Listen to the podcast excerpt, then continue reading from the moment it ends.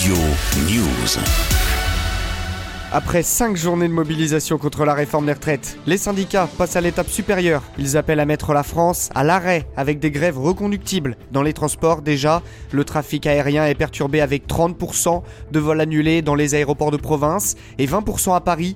Même constat sur les rails. Un TER et un TGV sur 5 est en circulation depuis lundi soir. Le trafic est également perturbé à la RATP.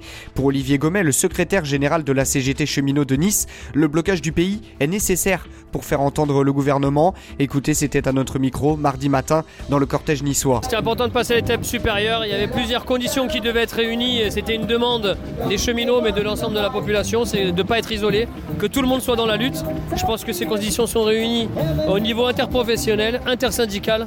Il n'y a personne qui veut de ce projet de réforme, à part ceux qui ont les moyens de se, de se payer des complémentaires santé. Le blocage du pays, c'est simple. Il faut peser sur l'économie, il faut faire mal à l'économie, et pour faire mal, c'est l'action de grève. Il n'y a pas 10 000 façons de le faire. Voilà, donc les cheminots, comme ils l'ont déjà fait avant, sur toutes les présentes réformes, eh ben ils sont en grève aujourd'hui et euh, pour une durée indéterminée pour l'instant. Dans le secteur de l'énergie, le mouvement a débuté dès vendredi. La CGT Énergie promet une semaine noire avec des coupures ciblées, des blocages et des opérations Robin des Bois, tandis qu'au niveau des raffineries, les syndicats appellent à bloquer la production, la distribution et l'importation de carburant et fait peser le risque d'une nouvelle pénurie comme en octobre dernier.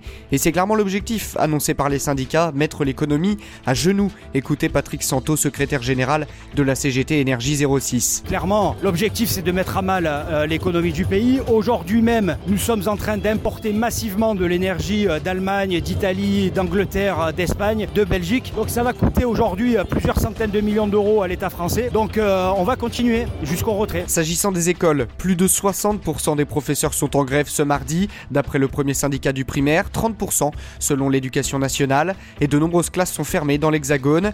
Et puis, notamment à l'appel du député la France Insoumise, Louis Boyard, plusieurs établissements ont été bloqués. Justement, écoutez Damien Trucidi, responsable à la jeunesse communiste des Alpes-Maritimes. On a bloqué ce matin les lycées à Nice qui ont été réussis. On a eu le soutien du corps enseignant. On est d'accord, on a le même intérêt, le même intérêt de classe.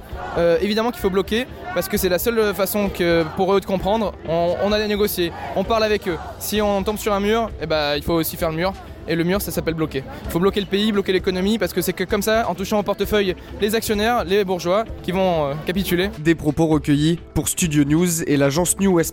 Le mouvement touche plus largement l'ensemble des services publics ainsi que les éboueurs, les dockers, les routiers ou les livreurs. Dans les cortèges entre 1,1 et 1,4 millions de Français sont dans les rues d'après les renseignements et plus de 2 millions selon les syndicats. D'ailleurs, 6 Français sur 10 sont favorables au blocage du pays et aux grèves reconductibles pour faire plier le d'après un dernier sondage là pour BFM TV lundi, tandis que le texte est lui toujours au Sénat. Les sénateurs ont accéléré les discussions et ont adopté les articles 3, 4 et 5 dans la nuit de lundi à mardi. Le débat sur l'article 7 concernant l'âge de départ doit donc débuter mardi. Le vote est prévu dimanche à minuit, mais la majorité de droite dans l'hémicycle devrait logiquement adopter le texte. Studio News.